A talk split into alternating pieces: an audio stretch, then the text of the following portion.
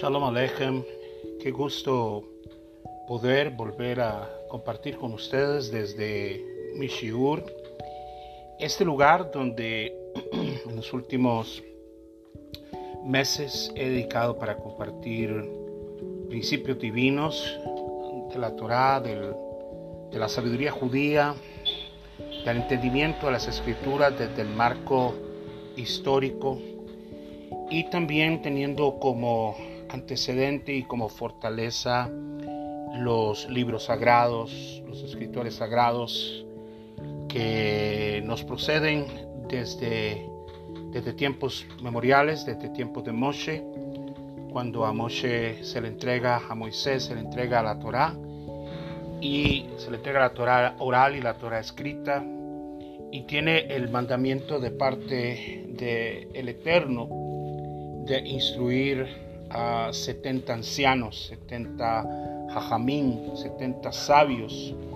que iban a estar recibiendo día tras día no solamente la, la enseñanza de la Torah escrita, pero la revelación que envuelve la Torah oral.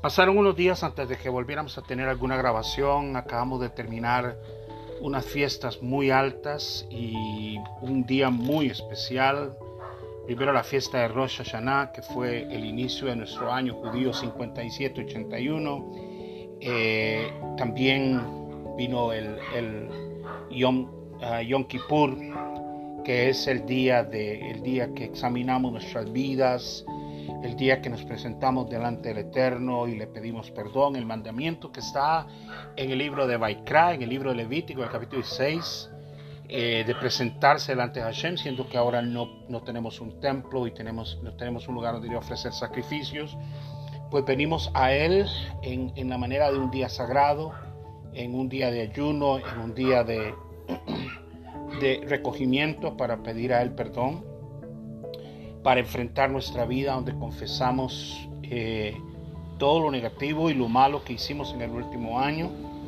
y arrepentirnos y que se nos diera una hoja nueva. lo, hermoso de la Torah es que la Torah promete que si tus pecados fueren tan rojos como la, como la grana, como la blanca lana serán emblanquecidos. Y esa es la promesa a la que nosotros nos acogemos, de que nuestra vida es perdonada, porque hay un arrepentimiento eh, genuino. Venimos delante de, de, Adon Olam, que es el amo del universo, y le pedimos a él que nos perdone. Entonces hubo un tiempo, unos días atrás, en que hubieron ajustes, eh, entramos en, ajustes eh, espirituales, emocionales, y, todas, estas, todas estas elevaciones, todas estas fiestas, eh, no son casuales, fueron marcadas en el, en el calendario del Eterno, el, calendario que, Hashem, el amo del universo, fijó desde el principio, porque eh, cuando nosotros leemos en el libro Bereshit, en el primer capítulo de Bereshit, en el, en el versículo 14, dice, dice la Torah que dijo Elohim, haya lumbreras en la expansión de los cielos para diferenciar entre el día y la noche y nos sirvan para eh, señales. La palabra es ot, señales para los Moadim. La traducción que no es correcta es la traducción estaciones. Algunos dicen que ahí prácticamente lo único que hizo Hashem fue poner señales para distinguir las cuatro estaciones en ciertas partes de la tierra, que son el verano, el invierno, la primavera y el otoño. Pero la palabra Moadim es la palabra eh, eh, fiestas. O sea, ya desde el capítulo 1 el Eterno fija unos tiempos, unos moadim, que no son tiempos físicos, sino que son tiempos espirituales. Y eh, fue así como a Moshe se le reveló a través de la Torah las diferentes fiestas que como pueblo judío teníamos que celebrar y cada fiesta tiene una fecha, tiene un momento y tiene un significado muy especial y el mandamiento es que ese día hay que dejar todo para celebrar la fiesta Hashem. Y entonces celebramos todas estas fiestas, celebramos Pesach, que es la Pascua, la salida de, de Mitzrayim, la salida de Egipto, celebramos Shemot, celebramos Shavuot, celebramos la, la, fiesta de, de, de Rosh Hashanah y ahora vamos para otra fiesta en el mes de diciembre que es la fiesta de Hanukkah, que es una fiesta muy especial, una fiesta de una historia muy linda para el, para el pueblo judío, de, una, de un gran milagro y de una gran liberación que Hashem hizo con nosotros. Entonces, en este pasaje se nos dice que la razón para la cual él fijó ot o señales fue para que eh, tuviéramos presentes los Moadim. Moadim son las fiestas y por eso cada fiesta nos marca. Y, es interesante porque cada fiesta tiene una característica muy especial. Los días antes de la fiesta son días difíciles, son días duros, porque el mandamiento es que tenemos que subir tres veces al año a celebrar tres diferentes fiestas a Jerusalén y, y subirás. La palabra subir es la palabra aliyah, aliyah, y subirás.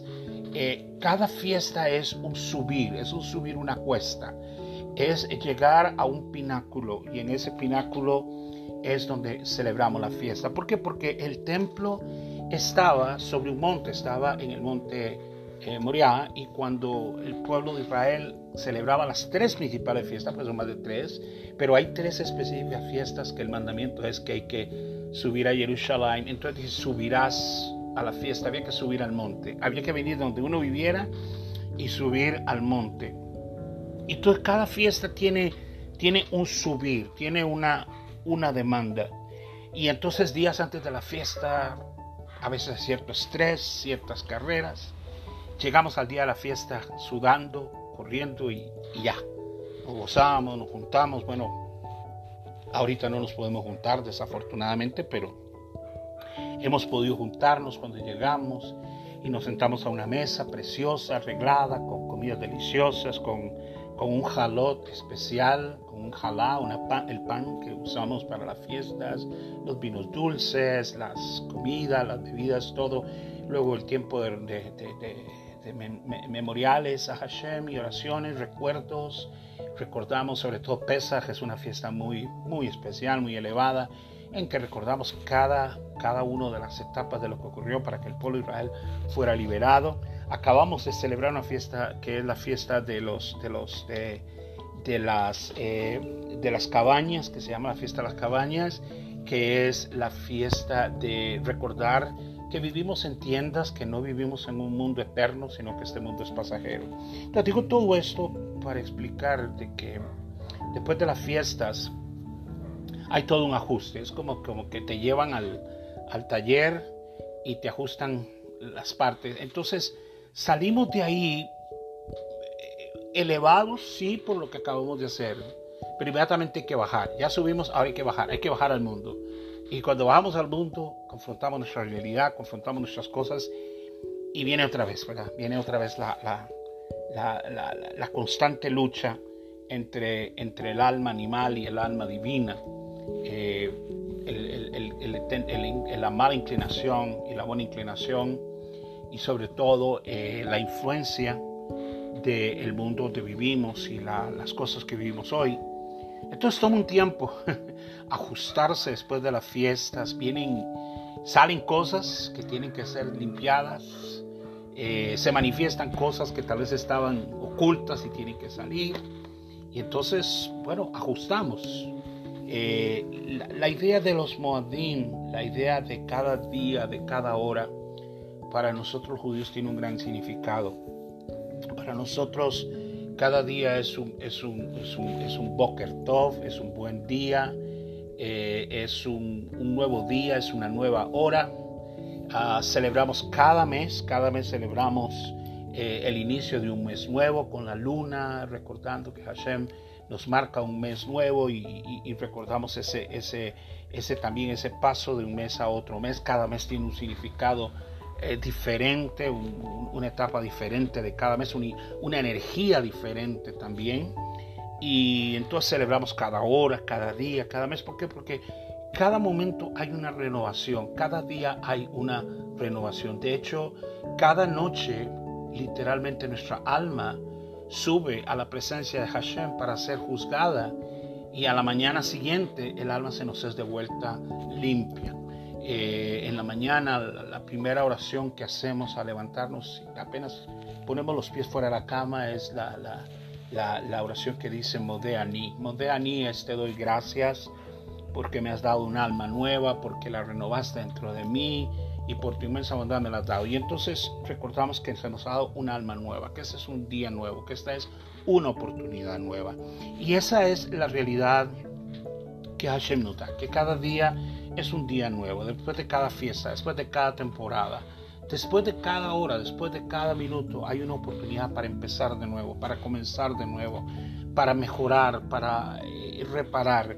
Y, hemos hablado de estos temas atrás, de lo que es reparar, porque la, la, sola función de nosotros en esta vida es hacer el tikkun olam. El tikkun olam es la reparación. Cuando las almas, explicábamos las otras, cuando las almas eran parte de Hashem, porque el alma es esa partícula divina que decide, eh, o sea, que por la voluntad de Hashem es enviada a la tierra, el alma acepta acepta su, su, destino de, venir a la tierra y entonces entrar en un cuerpo físico. Y ahí es donde viene el aspecto de la mezcla de lo que decimos, el alma animal y el alma divina, la unión de lo físico y de lo espiritual. El cuerpo físico representa el alma animal, que nosotros la vamos a llamar Nefesh, y el alma divina es la parte de Dios que llamamos Neshama. Entonces el hombre cuando fue creado, lo hemos explicado, fue creado y fue formado con eh, la palabra formó que encontramos en el libro de Bereshit y lo hemos dicho también esto. La palabra formó es extraño porque la palabra formó es la palabra yetzer, pero la palabra yetzer que aparece acerca de Adán es una palabra yetzer que tiene dos letras yud. En lugar de tener una letra yud, que es eh, eh, la, la, palabra en sí, aparece con dos letras yud. Y cada dos letras, eh, al decirnos dos letras yud o ser o darle formación al alma, entonces nos dice que el alma cuando vino a la tierra recibió la parte física, que fue la que Hashem formó. Recordemos que Hashem formó el barro y, levantó un hombre físico, pero ese hombre estaba nada más ahí, era, era, era un, una mole de, barro y luego Hashem insufló en él la Neshama, el alma, el alma divina. Entonces el hombre, explicamos incluso la última vez que el último shigur que tuvimos, explicamos de que era eh, eh, eh, es el alma, el alma física con el alma divina e hicimos una comparación interesante entre lo que es conciliar una cosa con otra porque es conciliar dos inclinaciones. El, cuerpo físico está pegado a este mundo bajo. Recordemos que el alma procede de los niveles más altos, procede del eterno mismo, de, del Dios mismo, de Hashem mismo. Y cuando viene este mundo, este mundo que vivimos hoy, es el mundo más bajo de todos los mundos. O sea, nosotros estamos en el puro eh, eh, sótano de, toda la creación del universo. Y a pesar de que este mundo es hermoso y bello y tiene mucha naturaleza y todo, pero eh, en realidad cuando vemos este mundo a través de los ojos divinos de lo que se vive hoy, entendemos la, lo bajo de este mundo. Y ese, ahí es donde el alma está, el, alma es, está pegada a ese bajo mundo y el, deseo del Eterno es que la partícula divina que llamamos Neshama o la parte del alma divina venga a elevar al hombre al, al nivel más alto, que le eleve sus pensamientos, que le eleve su conciencia, que le deje saber que no es un animal, para decirlo así, que lo deje salir de ese concepto de que el hombre simplemente es un animal que come, duerme, ah, tiene sexo y ya. Eh, como cualquier animal, sino que su destino es un destino mucho más grande, mucho más hermoso, mucho más esencial, porque en sí el, alma divina es vida, eh, eh, el alma no puede morir, el alma de Hashem, nuestras almas son eternas, no hay, el alma no muere. Incluso hay un pasaje donde dice que el alma que pecare, esa morirá. Pero está, estamos utilizando términos hebreos, conceptos hebreos que están hablando de, lo mismo que se le dijo a, a, Adán. Adán se le dijo que el día que comiera del árbol de la vida moriría, pero morir no significa en este punto, eh, eh, eh, representa la muerte física, pero representa más allá de la muerte física la desconexión espiritual, porque esa es la verdadera muerte del hombre. La muerte del hombre no es que el hombre un día vaya y lo entierren en, el, en, un funeral, en el cementerio, sino que la muerte más terrible del hombre es vivir desconectado de su Creador. Porque cualquier hombre desconectado del Creador es simplemente un, animal más, un, alma animal caminando sobre la tierra. Mas cuando el hombre adquiere la conciencia divina, a pesar de que viva problemas, dificultades, a pesar de que tenga que luchar con muchas cosas, eh, el concepto de su conexión divina con el Creador lo hace elevarse, lo hace entender más allá de, simplemente el razonamiento físico o de la lógica física que hablan de este mundo. Entonces eh, eh, es, simplemente eso, es, es la, la vida en sí. Entonces el hombre procede a las fiestas para, vamos a esas fiestas para renovar nuestro deseo de servir al Creador, para ser el Tikkun Olam. Esta semana hemos estado estudiando en, nuestras parashá, que es la, la, Torah dividida, la parashá de Noah, de, Noé. Cada, tenemos una parashá para cada semana. La Torah está dividida en, en, en, en, que cada parasha corresponde a una semana y esa semana estudiamos toda esa parasha, a lo largo cada día tenemos una lectura diferente, un estudio diferente y pasamos siete días estudiando la parasha. Y esta semana eh, hemos estado estudiando la parasha de, de, de Noah. Noah, Noé, vivió en un tiempo muy, muy difícil, en un tiempo donde los hombres, después de haber conocido al Eterno, después de haber recibido cosas maravillosas del Eterno, se nos dice en la Torah tristemente que llega un momento en que todo pensamiento del hombre era para el mal. Eso, es lo que dice la Torah. O sea, llegó un momento en que el hombre se corrompió de tal manera que corrompió su carne, corrompió su vida, corrompió sus relaciones. Eh, las relaciones eran impropias en todos niveles, habían incestos, hijos teniendo relaciones con padres, eh, hermanos con hermanas, eh, había zoofilia, que era eh, relaciones entre los hombres y los animales. Eh, hombres se casaban con animales, mujeres se casaban con animales para tener relaciones y vivían y convivían como una pareja. incluso los animales se torcieron y era como una, una, una especie teniendo relación con otra especie por causa de todo el deterioro que había en el mundo. Y se nos dice nada más en la Torah que el pensamiento del hombre era únicamente para el mal. O sea, no habían pensamientos de Dios. Pensar de Dios estaba casi prohibido, era burla, era eh, prácticamente una, eh, una estupidez, si se puede decir así, hablar de Dios. Y en medio de ese mundo tan negativo y tan corrupto, vivió Noé, Noah. Y nos dice que Noah eh, tenía el, temor del cielo, tenía el temor de Hashem. Y Hashem lo mira a Noah y le dice, y le habló y le dice, te voy a pedir que hagas un arca, que construyas un arca. Y muchos de ustedes han oído la historia de muchas maneras y muchas explicaciones y no pueden ir a la Torah y leerla y encontrar que, que cómo fue la descripción del arca. Pero la idea del arca era simplemente salvar una parte de la humanidad porque iba a venir una destrucción muy grande.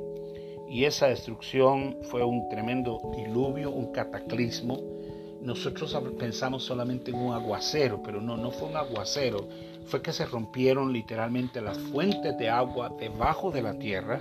Recordemos que cuando la tierra estaba siendo formada, las aguas fueron separadas y se formaron fuentes de aguas debajo de la tierra, aguas subterráneas y también habían aguas arriba que fueron contenidas. Literalmente se pusieron diques que protegieron que las aguas no rompieran del cielo hacia la tierra y de la tierra hacia abajo, pero lo que podemos decir así es que cuando vino el diluvio, eh, se rompió el cielo y se rompió la tierra y las aguas de arriba salieron y las aguas de abajo salieron y eh, por 40 días el agua empezó a subir y a subir, a subir hasta que no quedó vida sobre la tierra. Incluso mató a los llamados gigantes que creían que por su estatura, por ser hombres muy grandes, eran hombres eh, perversos también. Habíamos hablado un poquito de eso anteriormente. Y ellos, hasta que todo, todo fue destruido, hasta que, hasta que se completamente se destruyó. Eh, hay, una palabra en el, en el, en el concepto judaico que es la palabra clipá. La palabra clipá es como una cáscara que esconde la luz divina de la creación a nuestro mundo. La clipá es una característica que muchas personas tienen, es una, un obstáculo para poder recibir la luz, no, no, no la luz del día, sino lo que hemos llamado la luz divina.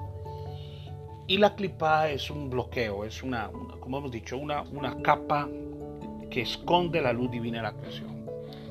hasta ese momento, realmente, el hombre había elevado tal clipá sobre su, propio, sobre su propia vida que impidió totalmente que la luz divina de la creación viniera a los hombres.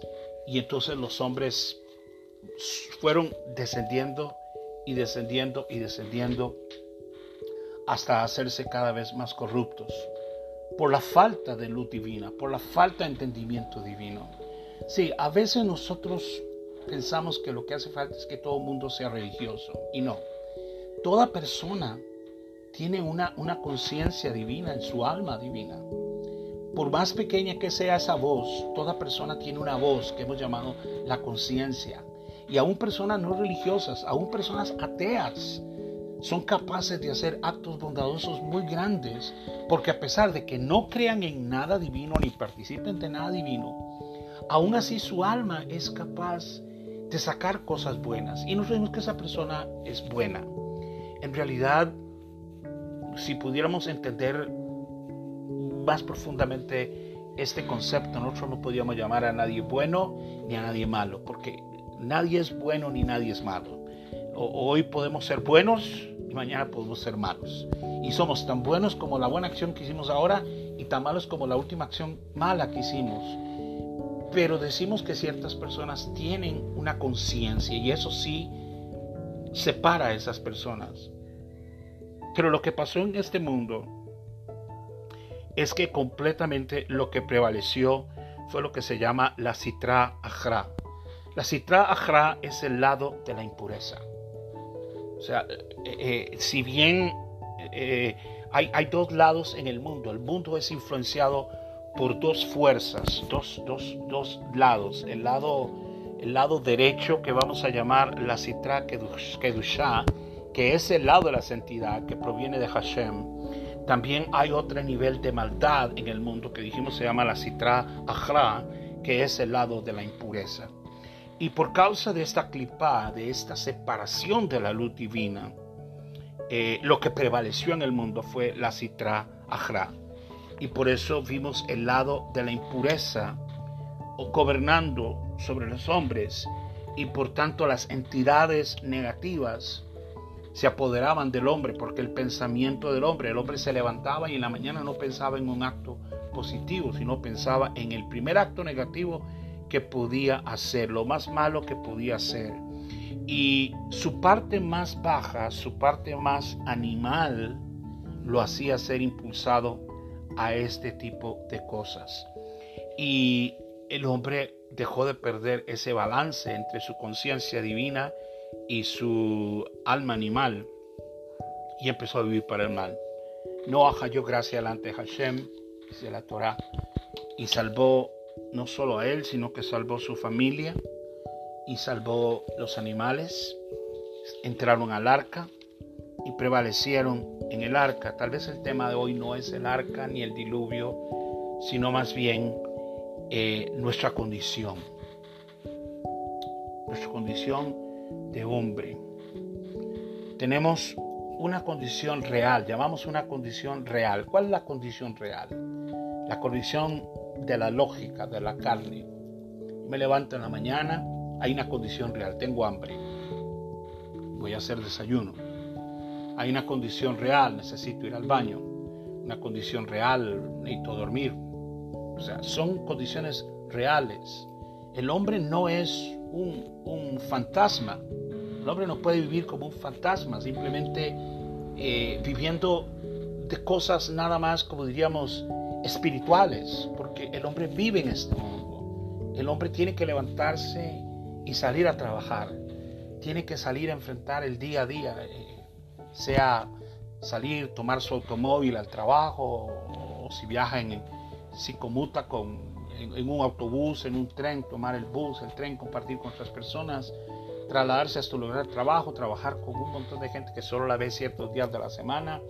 Y si tiene contacto con el público, pues todavía tiene que ampliar ese contacto con todas estas personas y tiene que vivir todo, tiene que enfrentar toda clase de energías, tiene que encontrar toda clase de cosas. De un momento a otro, él tiene un buen día y, el primer encuentro que tiene con una persona que está en el puro lado negativo y así de buenas a primeras le mete un empujón y lo ofende. Y después de empezar el día bien, aquel hombre enfrenta al momento de decir, bueno, ahora voy a devolverle el empujón a este otro. Y así empieza el día. Una cadena y una reacción de emociones en un mundo que es antagónico a, lo espiritual en alguna medida. Entonces todos hablamos de lo real, de lo lógico, esta es la lógica, esta es lo real. Yo, yo vivo por cinco sentidos, por lo que huelo, por lo que palpo, por lo que como, por lo que gusto, en fin, los cinco sentidos aplicados. Pero el hombre posee un alma espiritual, un alma divina, Neshama, que no es real, sino que es verdadera. Entonces aquí entra dos cosas, lo que es real y lo que es verdadero. Y usted puede decir, pero si es lo mismo. No, no es lo mismo. El alma tiene esa dicotomía, esa separación entre lo real y lo verdadero. Lo real es real, es lógico. Se puede sentar uno y dice uno, 2 más 2, 4. Ok, la calculadora, saco la calculadora, 2 más 2, 2 plus 2, 4, 2 más 2, 4. Y ya hice la, la, hice la lógica matemática. Y cualquiera dice, si tú piensas que 2 más 2 es 5, está loco porque la matemática es clara, 2 más 2 es 4, 2 más 2 es 5. Esa es la parte real. Esa es la parte del mundo. El mundo dice ser real. Despierta la realidad. No puedes vivir en un mundo espiritual. No, ¿qué estás haciendo? Haciendo un arca. Eh, eh, por favor, nunca ha llovido sobre la tierra, ¿no? estás loco, estás haciendo algo que no tiene sentido, no es real lo que estás diciendo. Y si hubiera vivido, probablemente en nuestro mundo hubieran traído, hubieran tratado de traer una ambulancia eh, para tratar de llevarse a Noah. De hecho, el, el, Midrash nos dice que cuando Noah estaba eh, edificando el arca, Hashem tuvo que traer a los animales para que lo protegieran de los hombres que lo querían dañar. Qué interesante. Ya los animales estaban rodeando el arca antes de que el arca fuera terminada para proteger a Noah, dice el Midrash eh, eh, del libro de Bereshit. Y, los animales protegieron a Noah de que Noah fuera arrastrado por la maldad. O sea, literalmente hubiera venido una, ambulancia y dice, no, va para el psiquiátrico, para, lo vamos a llevar a una institución para que lo, lo analice. Eh, pero el Hashem protegió a Noah, pero Noah no estaba en lo real. O sea, hay una expresión en inglés que dice get real. O sea, vive la realidad. ¿Qué estás hablando? Estás fuera de tus sentidos. Get real. Y real es lo real es es claro, es tácito, es es tangible, tú lo puedes tocar, es real pues tus oídos lo están oyendo, tus ojos lo están viendo. Pero cuando llegamos a la parte del alma, eh, llegamos a un nivel mucho más alto, que es lo que es verdadero. Y ahora podemos entender que no siempre lo real es verdadero. Lo real es real, pero lo verdadero es lo que está a un nivel todavía más alto. Cuando nosotros vemos la creación del hombre, la creación de Adán y Javá o Eva, eh, creemos que Hashem perdió, perdió concepto de lo que estaba haciendo. Eh, perdió la noción de lo que estaba haciendo. porque literalmente eh, la, la, la, Midrash nos dice que Adán tenía una hora de haber sido creado, una hora, no días, no años, una hora, para cuando pecó. Una hora después de haber sido creado Adán y creada Javá, Javá ya había comido el fruto y se lo había dado a Adán y Adán comieron y, habían, eh, se habían salido del mandamiento que Hashem les había dicho. Y todos nosotros diríamos, ¿en qué estaba pensando Hashem? ¿Qué estaba pensando el santo bendito sea? Y dijimos que tal vez los ángeles, la corte de ángeles que le dijeron, cuando lo, le dijeron que es el hombre, ¿para qué vas a crear el hombre? Tú sabes que el hombre te va a fallar, tú sabes que el hombre va a hacer lo malo. O sea, el, el concepto de los ángeles fue desafiar la idea de Hashem, aunque sabemos que Hashem no reveló todo lo que él tenía.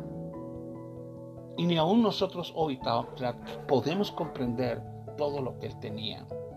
Porque algunos ven que lo que pasó en el Edén fue el triunfo de la serpiente, de este, este ser que en la Torah se le llama Azazel, que era un ángel de maldad, que se enamoró de, de Javá y la quiso tener para él y codició a Javá y a través de hacerla pecar, bueno, pecar no, a tratar de, al hacerla desobedecer el mandamiento de Hashem, los que buscaba este, este ser, eh, este serpiente personalizado, era eh, apoderarse de, de Javá para tener relaciones con ella y poder engendrar y llevársela de, de Adán.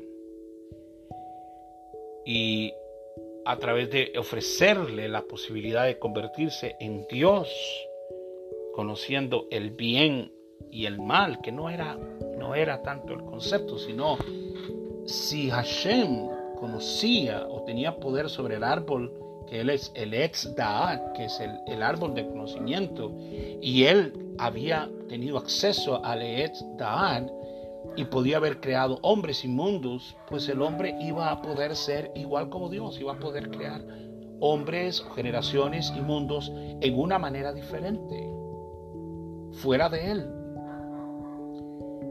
Pero el Eetzdad, el árbol del conocimiento, a pesar de que era un árbol no kosher, y cuando digo no kosher, estoy usando una expresión de, del, rabbi uh, Freeman, explicaba acerca de esto.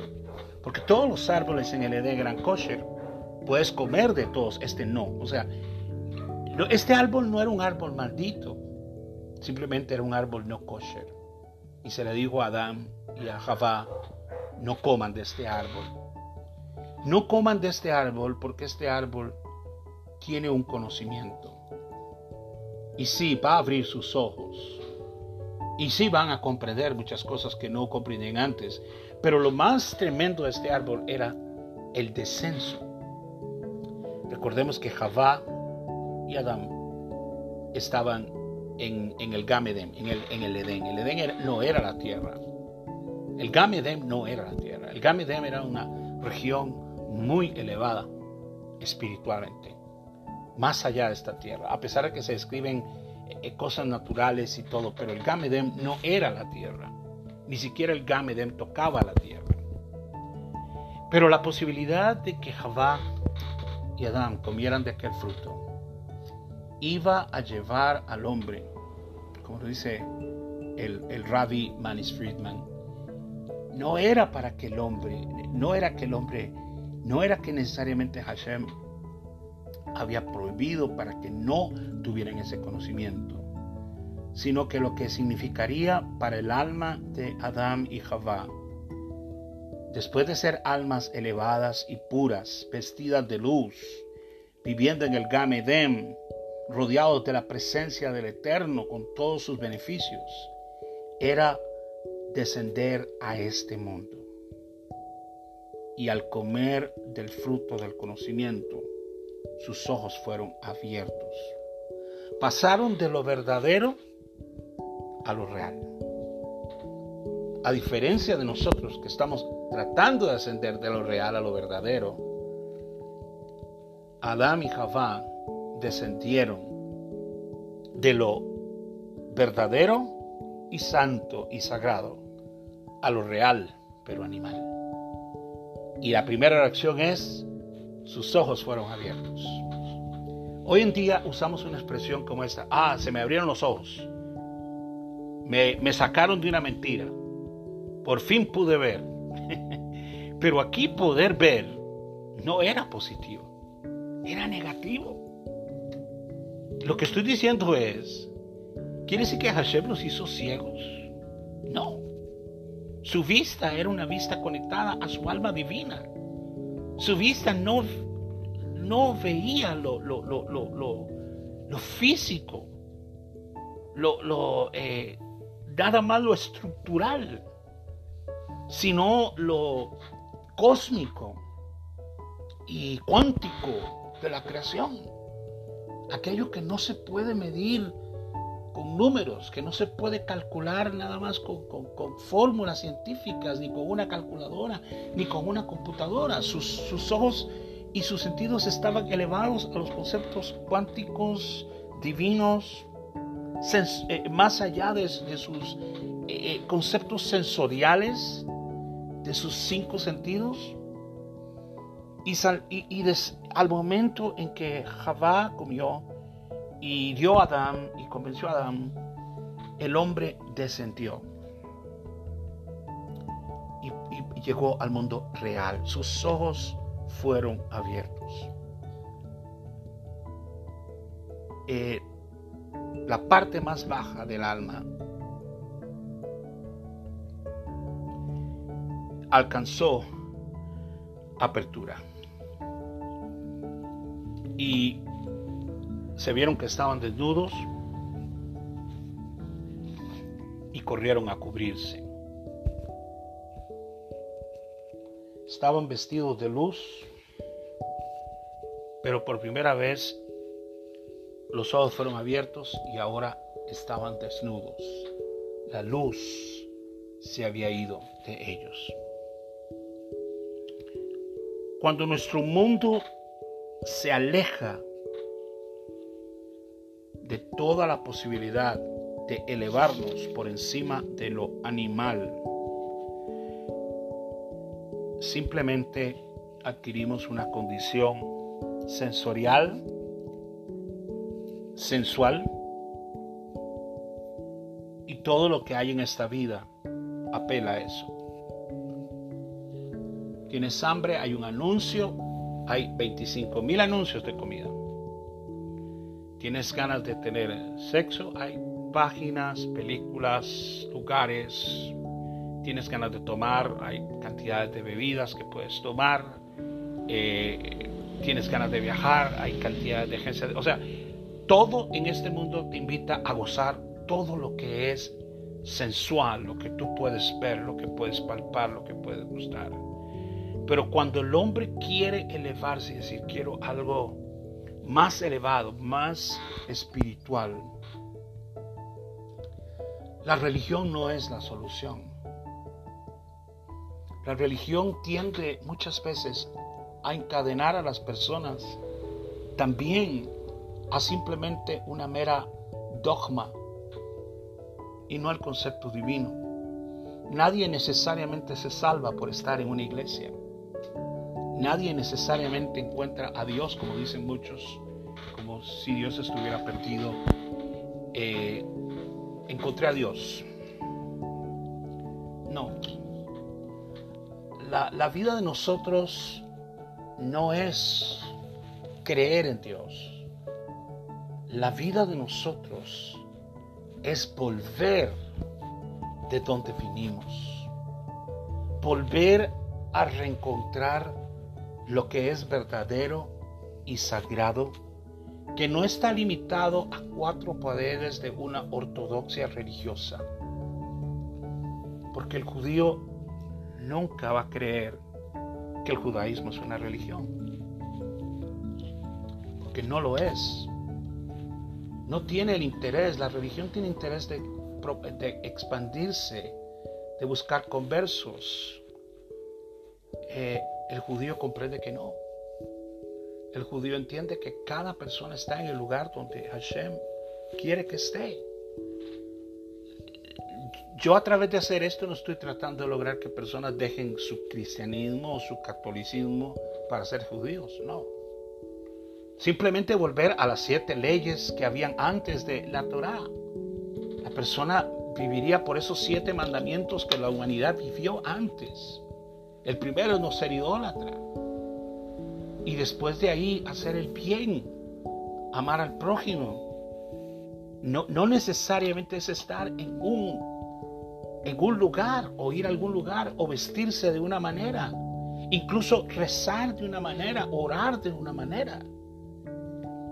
Pero como la, la religión llegó a caer dentro del cupo de lo que es simplemente algo real, bueno, tiene una esquina, tiene un lugar, tiene un McDonald's, tiene un Burger King, tiene un Pizza Hut donde vas y te alimentas. Pero el verdadero viaje del hombre, la verdadera transición del hombre, es la transición de lo animal a lo sagrado. Y empieza cuando el hombre eleva su alma a los pensamientos de Hashem. ¿Y cómo yo elevo mi conciencia a la voluntad de Hashem? Reconociéndolo. No creyendo en Él, no, no tengo que decir que yo creo en Él. Crea en Él ya, acéptelo ya. crea que No. En realidad, eh, eh, creer es una cosa no requerida en la Torah. Se nos manda amar a Hashem. Pero tú no puedes amar a alguien con quien tú no tienes absolutamente ninguna relación. Por eso es que los matrimonios a veces fracasan, porque nos enamoramos desde la manera, del punto de vista de la última película de Hollywood, y creemos que estamos enamorados. Cinco años después nos separamos, nos divorciamos porque me di cuenta de que no la quería porque el matrimonio en realidad uno llega, ahora entendemos por el judaísmo y, yo lo he llegado a entender en, los últimos años de mi vida también, porque todos caímos en ese tipo de ideas y conceptos de enamoramientos, de que el verdadero amor empieza cuando tú empiezas a conocer a una persona y tú no la vas a amar en el día 1 ni en el día 2. Probablemente vas a pasar el día 575 y todavía no la amas. Por eso la Torah no dice que crean en mí, sino que me amen. Pero ¿cómo me van a amar? Me van a amar a través de conocerme. ¿Y dónde me conocen? En la Torah. La Torah es la que tú vas. ¿Qué es la que tú vas? Que tú vas es el pacto matrimonial. Aquí está lo que yo quiero. Si ustedes lo hacen, me van a conocer. Y el alma divina es despertada por la Torah. Porque es el lenguaje divino que está diseñado para tocar tu alma no con música pegajosa, ni música que te haga llorar, ni poemas, sino un mandamiento que te va a decir, me amarás con todo tu corazón, con toda tu alma, con todas tus fuerzas, y no es, si quieres me amas, te voy a poner un violín, no, es me amarás, es un mandamiento. Pero cuando ese me amarás llega a tu vida, que va a tomar mucho tiempo para que tú entiendas lo que significa me amarás amarás con todo tu corazón, con toda tu alma, como un mandamiento. ¿Qué hombre le dice a una mujer, mujer, me amarás? ¿O qué mujer le dice al hombre, hombre, me amarás? Y va a decir, ¿cómo? Usted no puede exigirme que yo lo ame. Bueno, Hashem sí. Pero él dice, tú, me, tú no me puedes amar día uno. Me amarás 10, 20 años en el camino. Algún día vas a reconocer que ya me estás amando porque estás guardando todo lo que yo te dije que guardaras. Las vestiduras que buscó Adán y Javá son pensamientos pecaminosos, mal hablar y acción. Solo eso. No fueron cobertura. Fueron simplemente más cosas reales que dice el mundo, pero no verdaderas. ¿Cuál es el... ¿Qué sacamos de esta enseñanza? Sacamos que el, el, el mundo donde vivimos hoy, el mundo que habitamos hoy, es un mundo donde el hombre sigue comiendo el Aetz el árbol del conocimiento. Pero el conocimiento no te va a permitir conocer la sabiduría, la bondad y la misericordia que Hashem expresa. Porque eh, Rabbi Yossi dice, explica que las acciones de maldad bloquean el fluir del Binah para impedir que la luz de otras líneas, que es el Gesed, la Geburah y la Tiferet, lleguen a nosotros, que son las verdaderas características divinas. Entonces, mientras el hombre está apegado a solo conocer y conocer y conocer, en, el mismo camino de Javá, seguir Adán, queriendo nada más un conocimiento, pero conocimiento sin sabiduría no funciona. El conocimiento te puede matar. La sabiduría es la que te puede dar vida. Bueno, esta mañana pensaba si tenía algo para decir. Han pasado 46 minutos y ya tengo que terminar. Bendito sea Hashem que nos da siempre algo para compartir y, quiero compartírselo de todo corazón. Por favor, escríbame algo ahí donde los envío en el Messenger, en la parte donde está, para saber si algo está haciendo por ustedes, para seguir compartiendo más con ustedes y que tengan una buena semana, Shavuatop, una, una buena semana, nos dé el Dios bendito, una buena semana nos dé el Dios bendito. Shalom.